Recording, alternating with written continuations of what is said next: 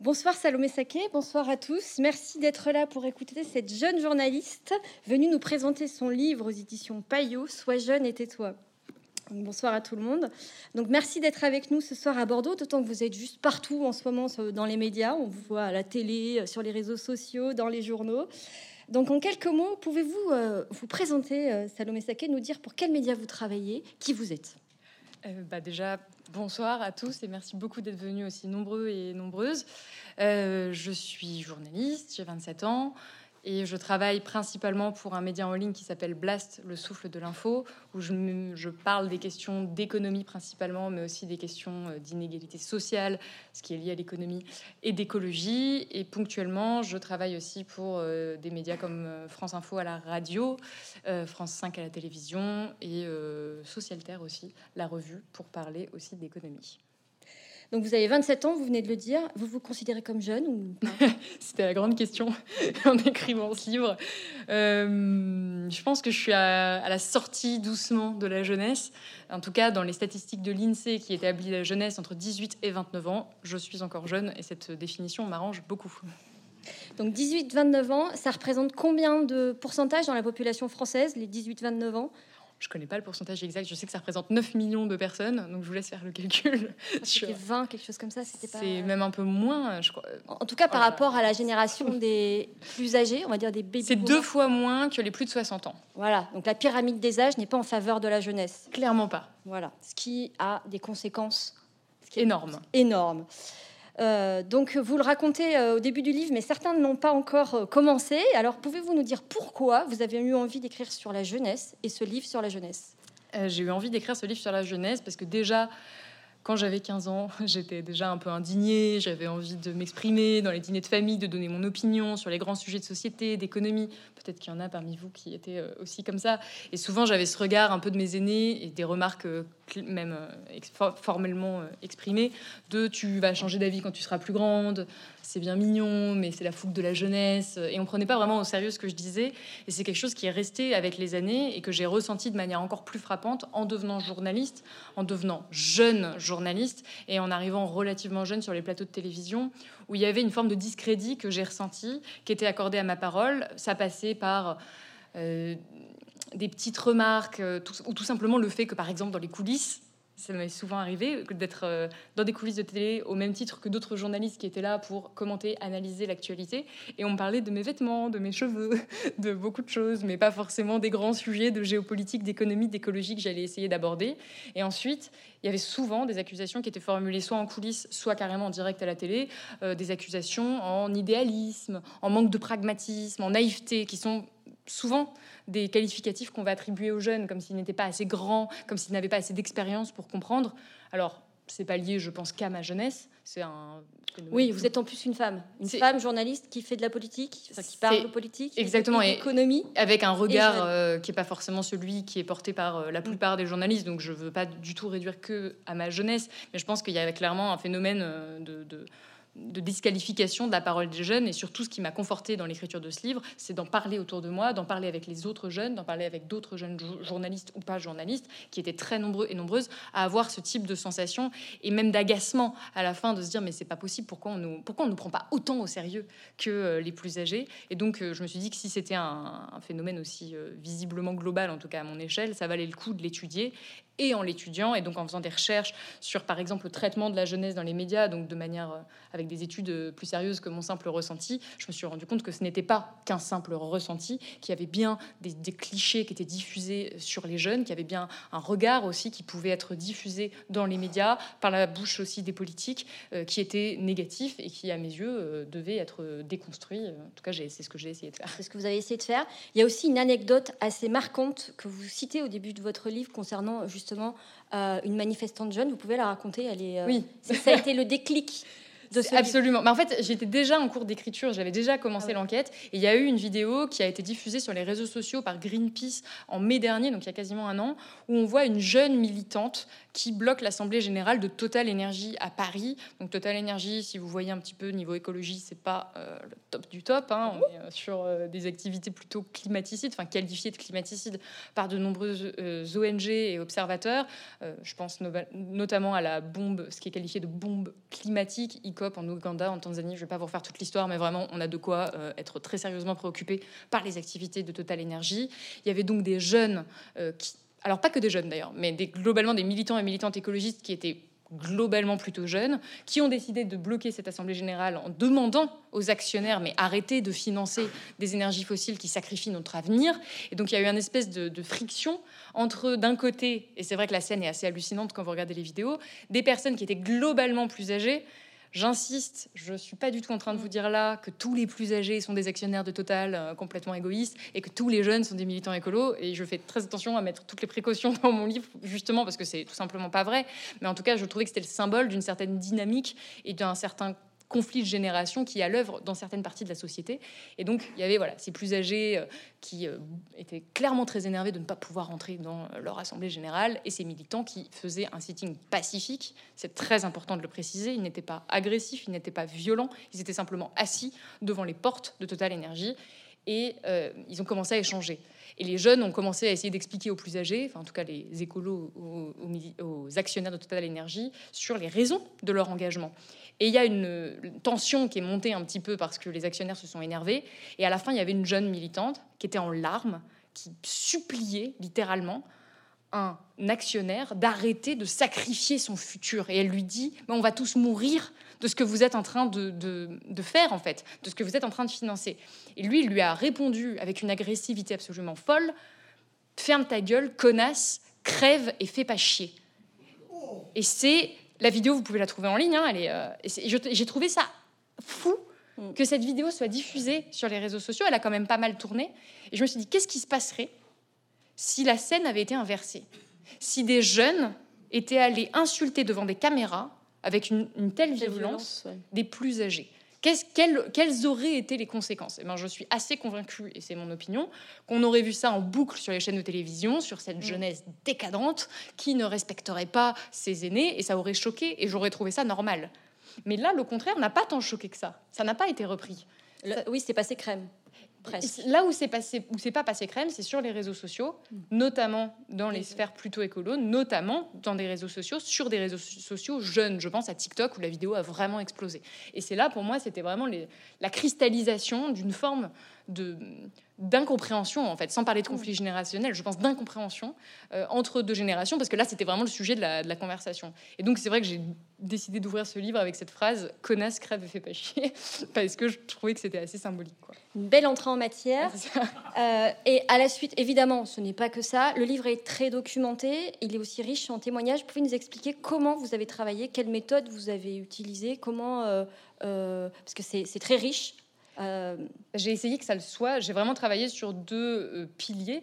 Le premier, euh, c'était l'aspect sociologique, statistique, économique, euh, puisque c'est aussi euh, mon métier et j'ai un peu l'habitude d'essayer de manipuler ces chiffres-là, pour démonter les clichés. Par exemple, je pense euh, à les jeunes sont paresseux, les jeunes ne voudraient pas travailler, qui est un truc qu'on entend beaucoup en ce moment. Concrètement, est-ce que les jeunes ne travaillent pas? Et ça, ça se retrouve dans les statistiques de l'INSEE. quelles sont les conditions de travail des jeunes? Est-ce qu'ils travaillent moins ou plus que leurs aînés? Dans quel, Avec quel type d'emploi, quel type de contrat? Donc j'ai vraiment essayé de m'appuyer sur des données purement statistiques. Par exemple, comparer les taux de chômage euh, aux, à différentes époques, comparer le taux d'emploi précaire. En comparant ce qui est comparable aussi, parce que c'est pareil, c'est difficile de comparer notamment le, le la qualité, de la qualité de vie, la qualité des emplois. Euh, c'est aussi avec ces nuances-là que vous essayez. Bah, il y a des limites. C'est clair qu'il y a des limites. Par exemple, je pense aux conditions de travail. Clairement, dans les années 70, il y avait des emplois qui étaient beaucoup moins précaires. En revanche, il y avait peut-être moins de protection sur la sécurité au travail.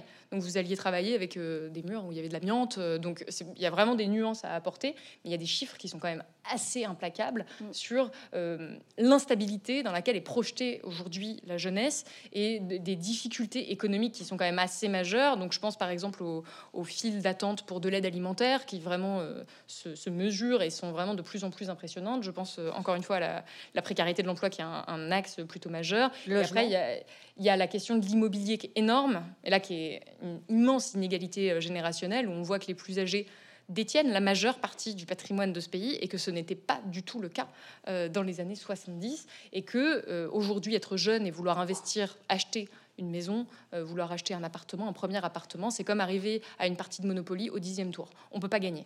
Parce que les investissements ont été faits à une époque, quand vous étiez un couple d'ouvriers, vous aviez un CDI, on pouvait euh, vous prêter de l'argent et vous investissiez sur un marché de l'immobilier qui était beaucoup moins saturé qu'aujourd'hui et qui était beaucoup moins, avec des prix beaucoup moins élevés. Donc aujourd'hui, si vous êtes jeune et que vous avez comment dire, l'équivalent du même salaire que vous pouviez avoir dans les années 70-80, euh, euh, vous, vous avez moins la possibilité d'acheter. Donc, par exemple, il y, a toutes ces choses-là que j'ai essayé de comparer. Bien sûr, toute la question écologique est énorme, et là, qui est une nouveauté. C'est-à-dire que nos aînés n'ont pas eu à ce point, alors il y en avait qui étaient déjà informés, mais euh, il n'y a pas eu à ce point cette urgence écologique, cette ils n'avaient pas ces vagues de, de canicule qu'on a aujourd'hui, cette nécessité de transformer le modèle économique, cette inquiétude aussi qui est, qui est très profonde euh, d'une grosse partie de la jeunesse, de voir que l'avenir qu'on nous promet est quand même assez, euh, est quand même assez sombre. Et là, j'ai donné la voix aux climatologues, à des scientifiques, donc sur l'aspect purement inégalité générationnelle. Je ne vais pas vous faire tout le livre euh, là maintenant, mais j'ai vraiment essayé d'avoir cet aspect voilà, statistique,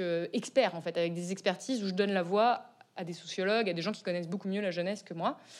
Et ensuite, il y avait un aspect témoignage. Et là, pour moi, il, était, il constitue la moitié du livre et il était vraiment fondamental à mes yeux parce que derrière les chiffres et derrière les statistiques qu'on traite toute la journée en tant que journaliste, ou même qu'on va voir à la télé de tant de pourcents d'étudiants précaires, euh, tant de, de, pourcentage d'immobilier, ou qui sont des chiffres assez froids, il y a des réalités individuelles, il y a des destins qui sont brisés, il y a des vies euh, qui sont dévastées, et on a tendance à oublier ce que ça veut dire en fait concrètement si vous aviez en face de vous quelqu'un qui vous raconte ce que ça fait.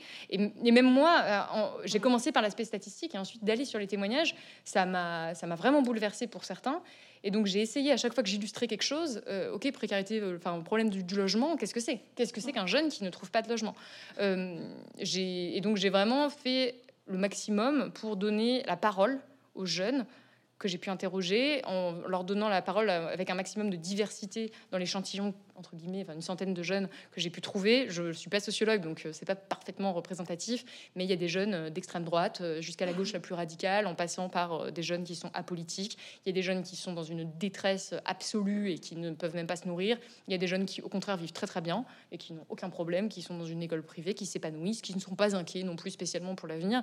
Donc j'ai essayé de, de donner la parole à cette diversité de jeunes en faisant en sorte que ce soit le plus représentatif possible et que ça colle aussi avec les études, parce que c'est c'était l'idée, bah, c'est un travail de journaliste, enfin que j'ai essayé de faire. Après, je sais pas si. Mais il y a de la chair aussi. C'est pas que statistique ou c'est. C'était non, mais puis c'est et c'est marrant parce que c'est ce qui revient le plus dans les retours que je commence à avoir maintenant. C'est le témoignage de Lola, le témoignage de Mohamed Anis, euh, qui ça, ça m'a bouleversé, ça, ça m'a parlé, euh, ça, je me suis reconnue. Et donc je vois que c'est pour, enfin, c'est un vecteur de l'information parce que ça permet, je pense, de bah, déjà dans le livre plus digeste et plus avec plus de relief, de plus se, se rendre compte.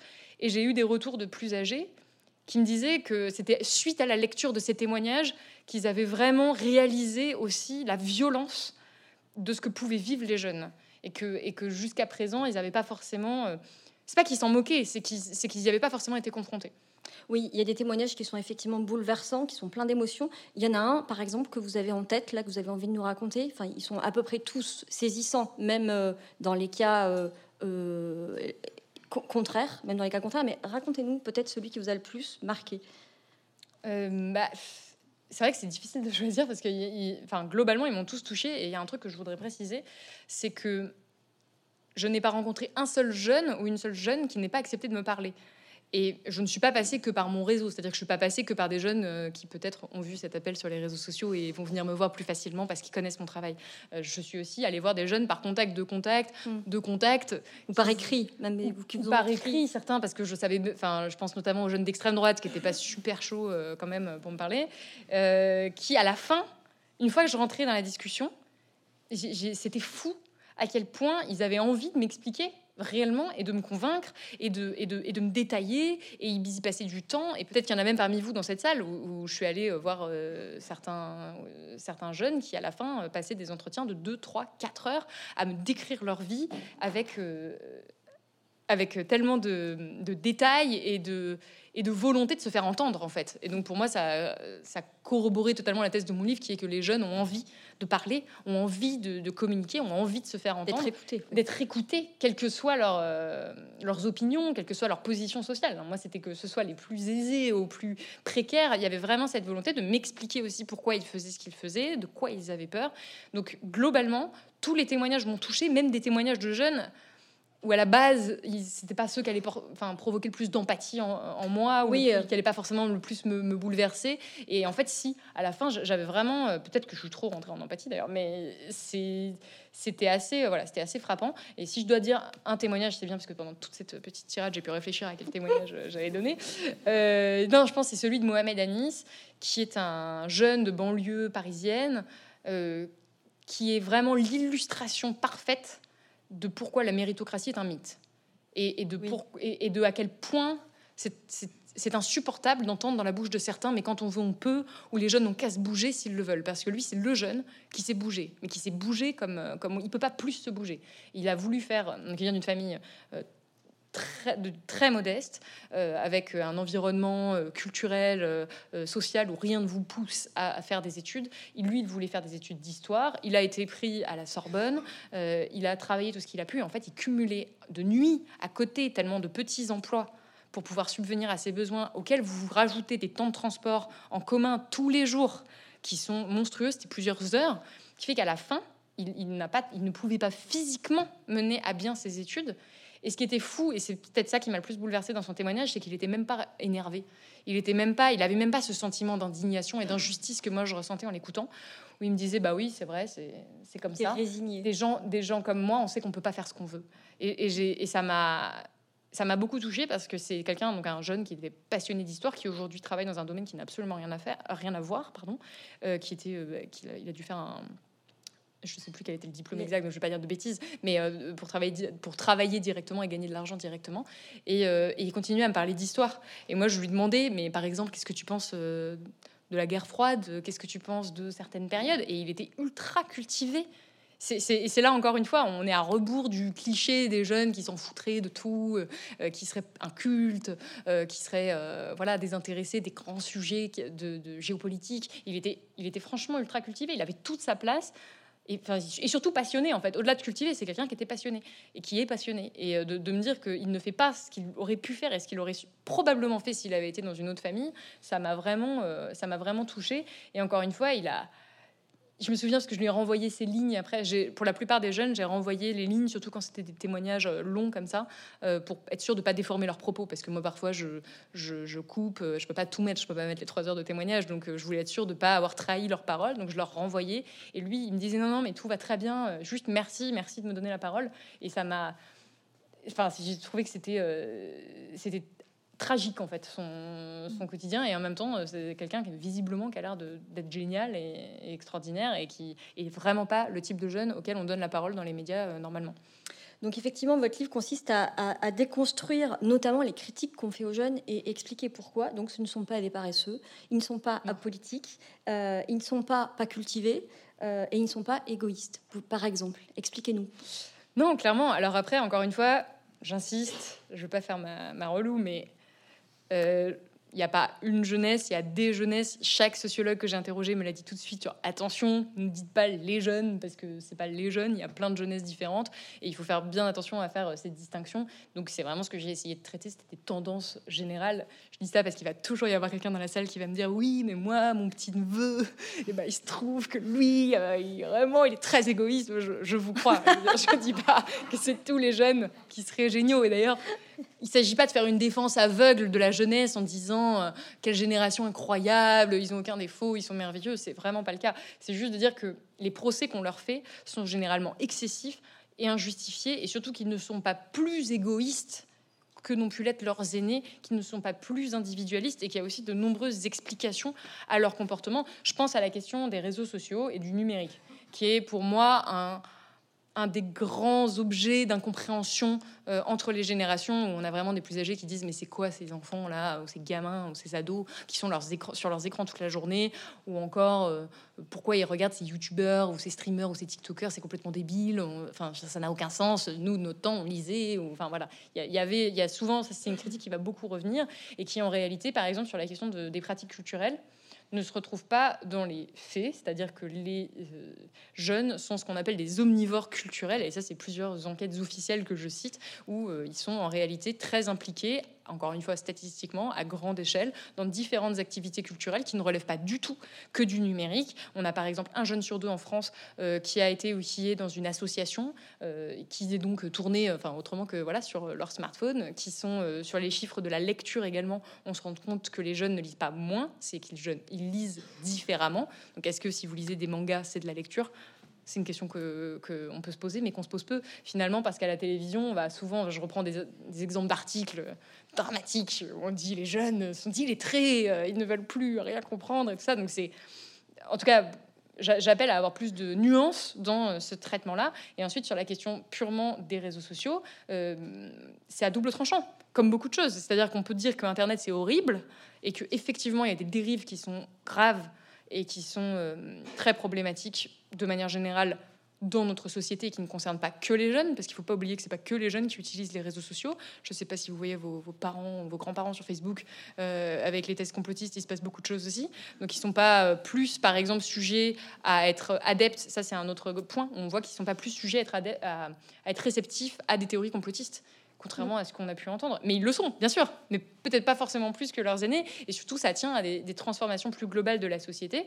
Et ensuite, et c'est là où j'essaie vraiment de démonter le cliché, c'est de dire, mais on n'y fait pas que des choses d'un culte égoïste sur les réseaux sociaux. Il y a aussi des pratiques incroyables de jeunes qui se mobilisent. Il y a des jeunes qui créent des, groupes de parole. Il y a des jeunes qui vulgarisent des sujets extrêmement complexes. Euh, il y a des jeunes qui se retrouvent entre eux aussi pour euh, partager des sujets qui sont difficiles. Je pense aux questions de santé mentale, qui sont typiquement quelque chose qui a éclos euh, sur TikTok, où on a des jeunes qui essaient de parler à d'autres jeunes en expliquant ce que sont les problèmes de santé mentale, pourquoi ça ne doit pas rester une honte, comment ça peut être traité. Ça, c'est quelque chose qui me semble être d'utilité publique, qui n'est d'ailleurs même pas menés par les pouvoirs publics et, euh, et que et, les jeunes qui font ça, je trouve ça absolument euh, salutaire.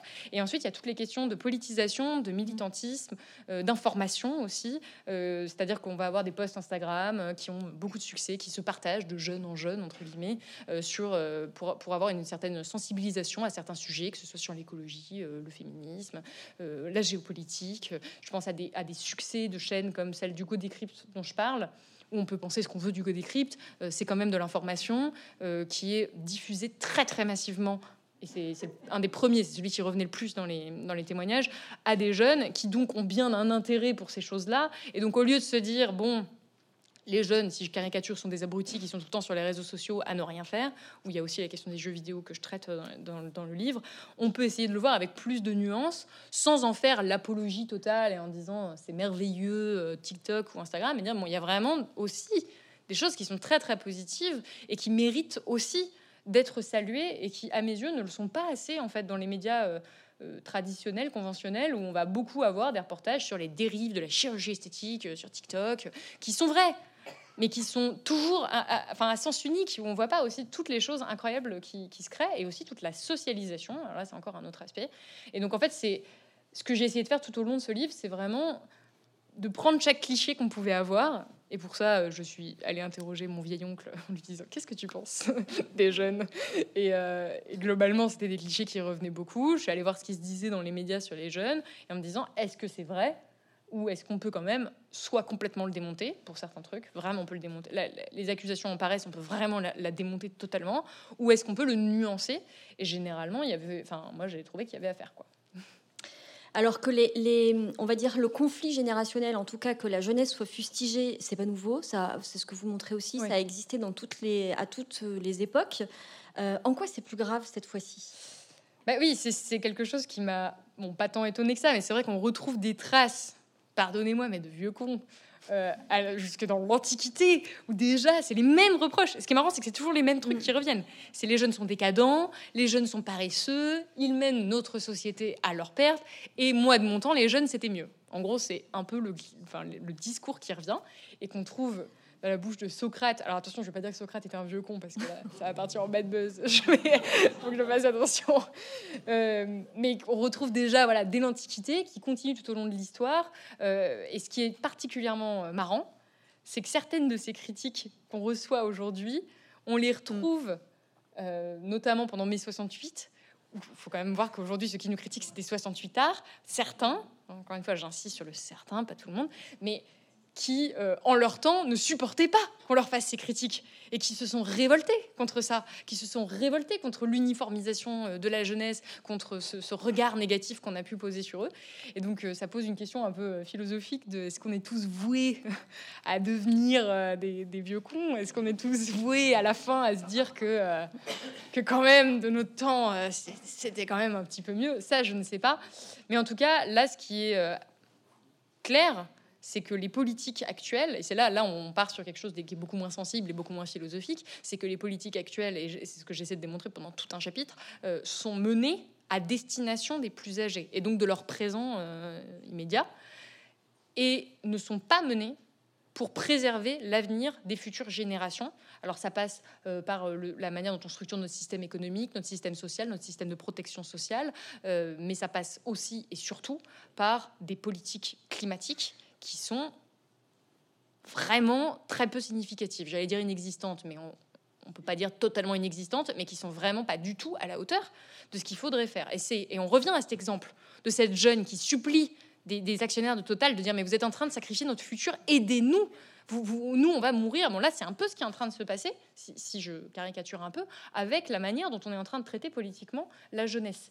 Et là, on a un conflit, entre guillemets, de génération qui est inédit, au sens où on a besoin nous avons un besoin vital, nous les jeunes, là, euh, qui sommes dans cette salle et qui sommes d'ailleurs partout dans le monde, que les plus âgés qui détiennent une bonne partie des pouvoirs financiers, euh, en termes de patrimoine, en termes de politique, je pense au vote, vous l'avez dit au début, les, plus âgés sont deux fois plus nombreux. Donc en fait, quand bien même on se mettrait tous à voter demain pour préserver notre avenir, on ne peut pas contrebalancer le vote des plus âgés. C'est mathématiquement impossible. Donc on a besoin qu'il y ait une forme d'unité dans la société qui ne passe pas que par la résolution du conflit de génération. Je ne suis pas en train de vous dire que le conflit seul et unique dans la société, c'est euh, le conflit de génération. Il y a évidemment un conflit de classe qui est, qui est énorme aussi. Mais il y a aussi ce conflit de génération qu'on a tendance à occulter parce que ça fait un peu, euh, voilà, ça fait un petit peu peur, qui est, qui est réel. C'est-à-dire qu'aujourd'hui, les plus âgés votent beaucoup plus à droite votent pour des partis qui sont par définition conservateurs, c'est-à-dire qui conservent un monde qui, qui et un système économique qui est en train de sacrifier notre avenir. Et là, on a un problème. C'est-à-dire qu'on ne peut pas attendre que nous, ma génération, arrive au pouvoir. On ne peut pas se dire, OK, les jeunes, euh, dans la question, sur la question du vote pur, les jeunes votent avant tout écolo. Et après, ils votent à l'extrême droite. Mais ils votent avant tout quand même pour des mesures Ou à l'extrême gauche, c'est ce que vous expliquez aussi. Oui, non, mais écolo, je dis écolo, euh, oui. gauche radicale, en tout cas ce qui était euh, incarné par la NUPES aux dernières législatives, où là, très massivement, les jeunes ont globalement voté pour ces partis-là. Et de l'autre côté du spectre, les plus de 65 ans ont majoritairement voté pour euh, Emmanuel Macron ou pour euh, LR. Donc, qui sont des partis qui sont qualifiés par le Haut Conseil pour le climat, par les instances qui sont les observatrices. Encore une fois, c'est pas une opinion comme ça politique, hein. c'est qui disent que c'est que ce n'est pas à la hauteur, que c'est insuffisant ce qu'ils sont en train de faire. Donc, on a, on a quand même un vrai on a un conflit, oui, une forme de, fossé, en tout cas, entre les générations dans la manière d'aborder l'avenir. Et là, c'est ce que je, veux essayer de montrer, c'est que c'est absolument inédit le fait que nous, notre avenir, soit entre les mains des générations actuelles. C'est ça qui est fou, c'est qu'avant, on pouvait se dire, bon, euh, au pire, moi, quand j'aurai 40, 40, 50 ans, j'en sais rien, peut-être que les choses vont changer et qu'on reconstruira autre chose. Là, avec l'emballement climatique, avec les limites planétaires qui sont en train d'être dépassées les unes après les autres, on ne pourra pas reconstruire quoi que ce soit de désirable une fois que tous ces degrés seront passés. Et ce sera trop tard en fait. On, pourra limiter, on pourra essayer de s'adapter, on pourra essayer de survivre, mais euh, on ne pourra plus vivre sur une planète qui est habitable comme elle l'est aujourd'hui. Donc c'est ça l'enjeu. L'enjeu est un des plus grands euh, défis que l'humanité ait jamais connu. Et c'est pour ça qu'on a besoin que toutes les forces se mettent ensemble, que toutes les intelligences se mobilisent pour essayer de trouver une solution à ce problème qui est majeur. Et s'il y avait une solution simple, je serais pas là en train de juste écrire un livre sur la jeunesse. Évidemment qu'il n'y a pas de solution simple, qu'on a besoin de toutes les expériences, qu'on a aussi besoin que les plus âgés se mobilisent, parce que on en parle peu, mais il y a aussi les enfants. Alors, j'en parle même pas dans le livre, mais c'est quand même une, grosse question. C'est celle des enfants. C'est-à-dire qu'eux, ils peuvent pas voter. Eux, ils peuvent pas se mobiliser. Pourtant, on est en train de sacrifier leur avenir. Les jeunes, où on dit ils ont qu'à s'engager, ils ont qu'à eux aussi créer le futur dont ils, rêveraient, mais ils ont encore une fois, ils n'ont pas les pouvoirs. Ils ne sont pas, ils sont à une période qui est déjà difficile. C'est ce que j'essaie de montrer pendant 300 pages. Et en plus, ils se construisent. Ils sont dans un, moment de recherche d'identité. On peut pas exiger des jeunes qui soient tous structurés politiquement euh, et qu'ils aient un mouvement organisé pour préserver leur futur. Les, ingénieurs, enfin, je veux dire, les gens qui aujourd'hui ont le, les l'expérience et le pouvoir, ce sont les plus âgés. Et donc, on a un besoin vital qu'ils aient une empathie suffisante à l'égard de la jeunesse pour vouloir mettre tout en œuvre pour sauver l'avenir de cette jeunesse qu'ils ne verront peut-être pas, si, puisque de par leur âge, ils ne vont pas vivre aussi longtemps que les plus jeunes. Et, et ça, c'est à mes yeux, c'est inédit. Et alors, ce que vous racontez dans votre livre, c'est juste, euh, c'est juste hallucinant. L'écho, enfin, le, phénomène d'éco-anxiété euh, qui euh, que subit la jeunesse, que vit la jeunesse de plein fouet, ça, aussi, c'est c'est assez violent. Bah là, c'est assez, oui. Et puis là, encore une fois, inégalité intergénérationnelle. C'est-à-dire que les jeunes sont beaucoup beaucoup, beaucoup, beaucoup plus inquiets pour le futur que les plus âgés. Et beaucoup plus informés, ce que vous expliquez. alors pas, oui, oui, ils le sont plus. Mieux informés. Objectivement, ils le sont plus, en tout cas dans les différentes études sociologiques euh, qui ont été montrées sur, par exemple, la connaissance de l'origine anthropique du réchauffement climatique, c'est-à-dire le fait que ce soit causé par l'homme. On se rend compte que les jeunes sont plus conscients de ça, que c'est de notre responsabilité, que les plus âgés. Mais c'est surtout une question, euh, oui, d'anxiété et de peur de l'avenir. C'est-à-dire qu'on est un peu plus informé, mais surtout on est plus concerné parce qu'on sait que c'est nous qui allons devoir gérer le truc et qu'allons devoir vivre là-dessus. Soyons, soyons honnêtes, enfin, c'est ça le cœur du problème. Et là, mais là, il n'y a simplement pas une étude sociologique aujourd'hui qui ne nous montre pas que les jeunes sont terrifiés. Et c'est frappant. Chaque année, ça augmente la dernière étude qui a été menée, et là c'est pas qu'à l'échelle française, à l'échelle internationale, c'était une étude menée par la sérieuse revue The Lancet qui nous montrait qu'un jeune sur deux à travers le monde souffre de ce qu'on appelle l'éco-anxiété, c'est-à-dire la peur euh, de cet avenir-là, la difficulté à se projeter dans cet avenir-là, et ça a des conséquences physiques très concrètes. C'est vous pensez que peut-être c'est juste de temps en temps ils se disent qu'ils ont un peu peur, non. Pour certains jeunes, ça les prostre, ça les paralyse, ça les empêche de vivre, ça les empêche de dormir. Ils sont terrifiés pas tous, mais quand même assez pour que ce soit un phénomène de société euh, mesurable, euh, par cette inaction. Et ce qui terrifie, c'est pas, et, j'insiste là-dessus, c'est pas la catastrophe climatique, c'est le constat de l'inertie. C'est de se dire non seulement ce qu'on nous promet est, est absolument dramatique, c'est un des plus gros enjeux auxquels l'humanité n'a jamais dû faire face, mais les gens qui sont au pouvoir ne gèrent pas du tout la situation. Ils ne sont pas du tout en train de prendre notre avenir au sérieux. Et on a l'impression d'être coincé dans une voiture, nous les jeunes enfants à l'arrière, pendant qu'il y a des adultes au volant qui sont devenus complètement fous et qui sont en train de conduire à 130 à l'heure dans un mur. Et c'est ça qui est en train de se passer. Et c'est ça qui crée l'éco-anxiété. Et cette éco-anxiété se manifeste aussi chez des jeunes que j'ai pu rencontrer, pour qui, ont une vision de l'avenir qui est, qui, est terrible et qui, pour certains, euh, va jusqu'à ne plus vouloir d'enfants, va jusqu'à euh, complètement modifier leur comportement, va jusqu'à la prise d'anxiolytiques, va, euh, ça peut aller très très loin. Après, J'insiste évidemment, comme toujours, sur la nuance. Euh, il y a des jeunes qui ne sont pas du tout dans cet état.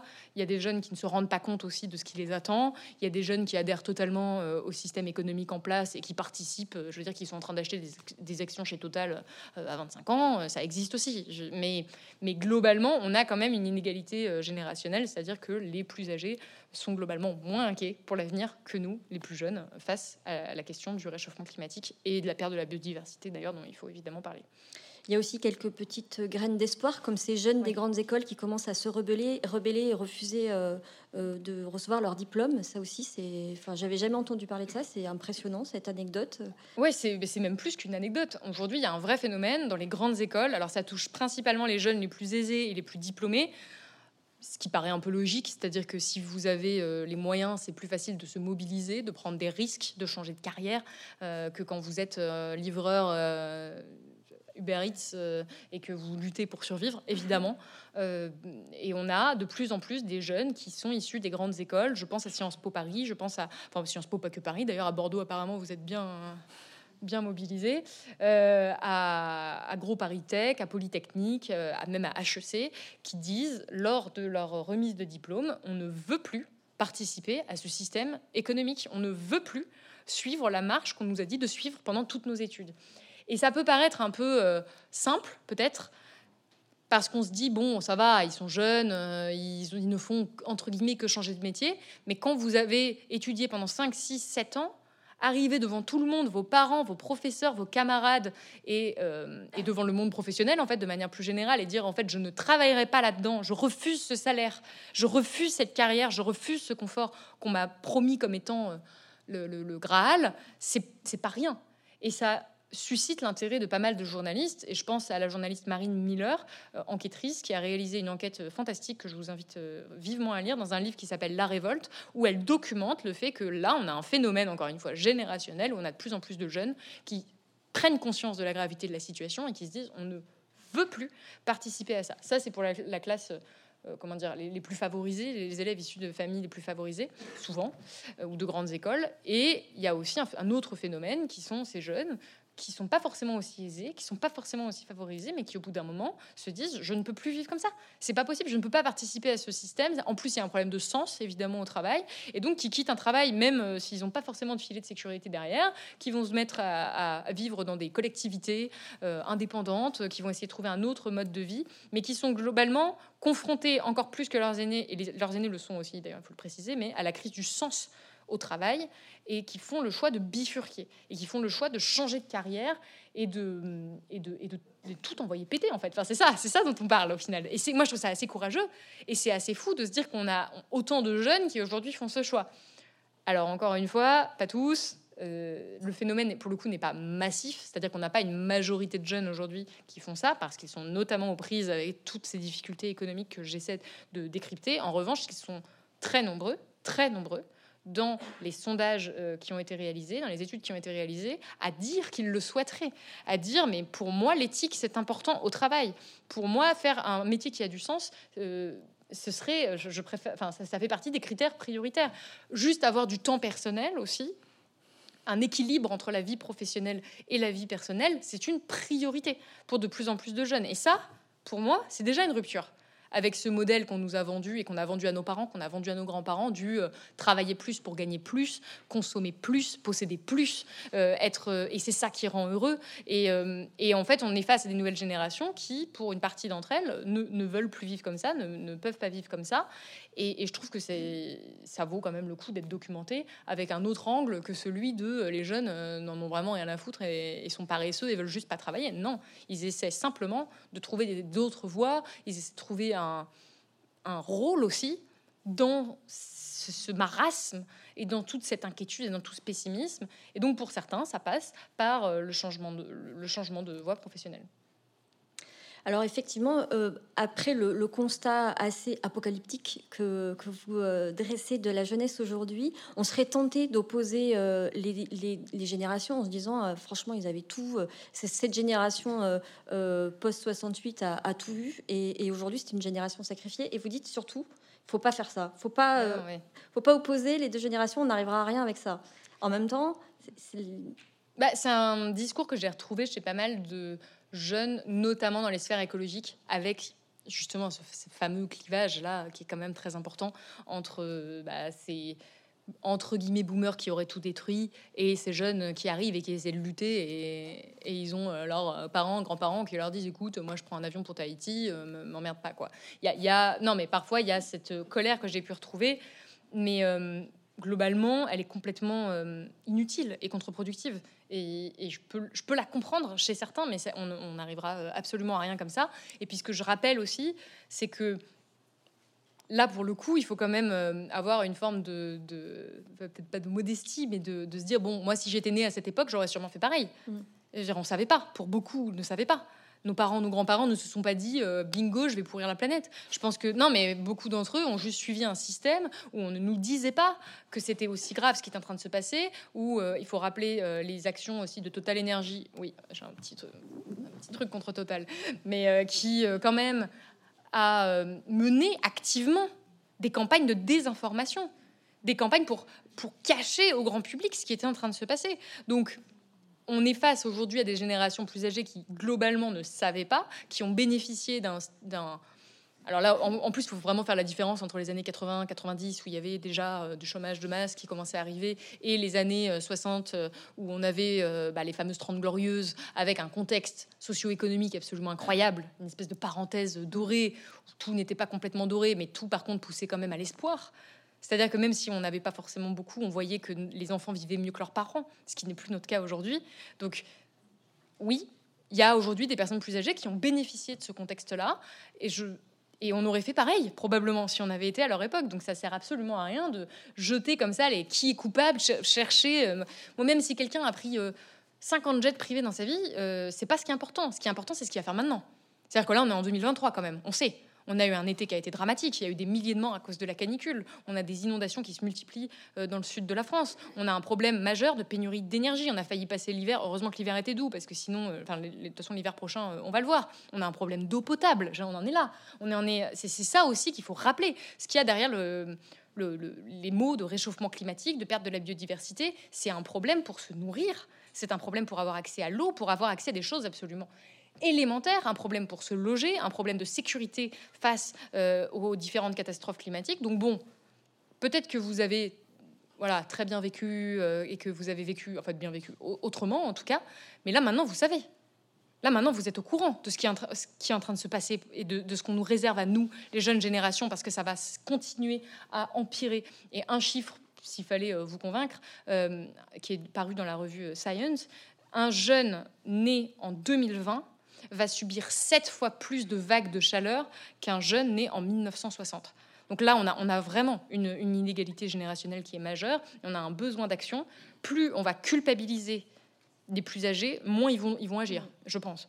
Et moins ils vont venir nous aider et, se mobiliser à nos côtés. Donc il s'agit de leur faire comprendre, c'est ce que j'ai essayé, c'est un peu un jeu d'équilibriste, donc euh, c'est ce que j'ai essayé de faire dans ce livre, en disant bon bah quand même regardez euh, toute la liste des trucs euh, qui se sont passés à cause de, l'industrialisation et du néolibéralisme et tout promu depuis les années 60 regardez à quel point la jeunesse est en difficulté et maintenant euh, c'est pas une question de se sentir coupable ou responsable ou c'est une question de se dire bon maintenant j'ai les moyens d'agir il faut agir collectivement maintenant et, et, on ne peut pas se passer on ne peut pas encore une fois j'insiste mais on ne peut pas se passer des plus âgés. Donc c'est pour ça que la colère est oui, ce serait euh, à mes yeux, en tout cas, complètement contre-productif, même si je peux la comprendre chez, certains jeunes.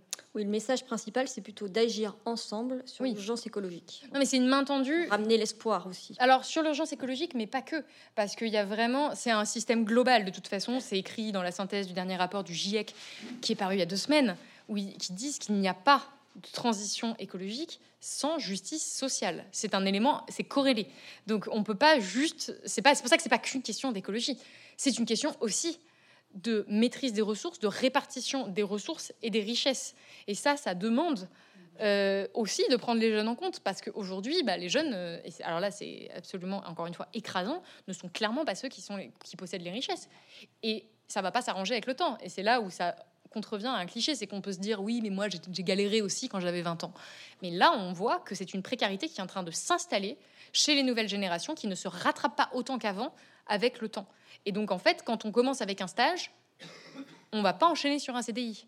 On va enchaîner sur un autre stage, puis un autre stage, et peut-être un contrat en intérim, mais peut-être un CDD. Et en fait, cette, cette précarité va s'installer, et un des seuls moyens d'y faire face, c'est d'hériter. Et si on est dans une société où, y a, où les inégalités quand même se creusent, où les riches sont de plus en plus riches, je ne vais pas vous refaire euh, le poncif, mais et qu'il y a une minorité de plus en plus mineure euh, qui accède aux richesses, on ne va pas de toute façon pouvoir faire euh, établir cette transition écologique et on ne pourra pas préserver l'avenir du plus grand nombre. Donc si on veut une société, après c'est un choix de société. Si on décide de sacrifier la plupart des gens pour qu'ils n'aient pas accès aux ressources et que ce soit dramatique, on peut, on peut faire ce choix. Mais je pense que c'est pas un choix que la majeure partie des gens, euh, auquel la majeure partie des gens aspirent. Et donc, on a besoin de repenser collectivement ce système économique, ce système social, de faire aussi des choix démocratiques. C'est aussi des questions très démocratiques. il y a tout un volet où je parle de l'aspiration des jeunes euh, aux questions démocratiques. C'est qu'il faut que les gens participent, comprennent pourquoi on va devoir faire ces, choix-là. Par exemple, quand on nous parle d'écologie punitive, on ne parle pas de ce que va être la non-écologie. À quel point ça va être beaucoup plus punitif que les fameuses mesures de, sobriété qui sont souvent brandies comme étant des entraves à nos libertés. Moi, pour moi, si, si j'ai pas assez à boire, c'est une entrave encore plus grande à ma liberté de tout simplement vivre. Et donc, il va falloir se, voilà, s'organiser, s'organiser collectivement. Et ça, pour moi, l'urgence climatique, ça doit être une forme de boussole qui est là parce que c'est le plus gros enjeu, mais ce n'est pas que ça. C'est pas juste baisser les émissions de CO2. C'est se réorganiser collectivement pour que, en gros, tout le monde ait assez pour vivre correctement. Et ça, c'est bon courage. c'est pas gagné. Oui, c'est pas gagné. Euh, et moi, j'avais envie de vous demander, euh, Salomé Saké, qu'est-ce que vous aurez, quel serait le livre idéal que vous auriez envie d'écrire en 2043 ou en 2053 Qu'est-ce que vous avez envie de... Ce serait quoi la solution et qu'est-ce que vous avez ah, envie de raconter 2053 Ouais, dans 30 ans. Oh, ben un livre historique sur euh, comment on a failli ne pas faire face à la transition écologique, mais comment soudainement il y a eu un réveil de toutes les autres générations qui sont venues nous aider. Merveilleux, je vous raconterai ça. bah, merci Salomé Saké, merci, merci beaucoup.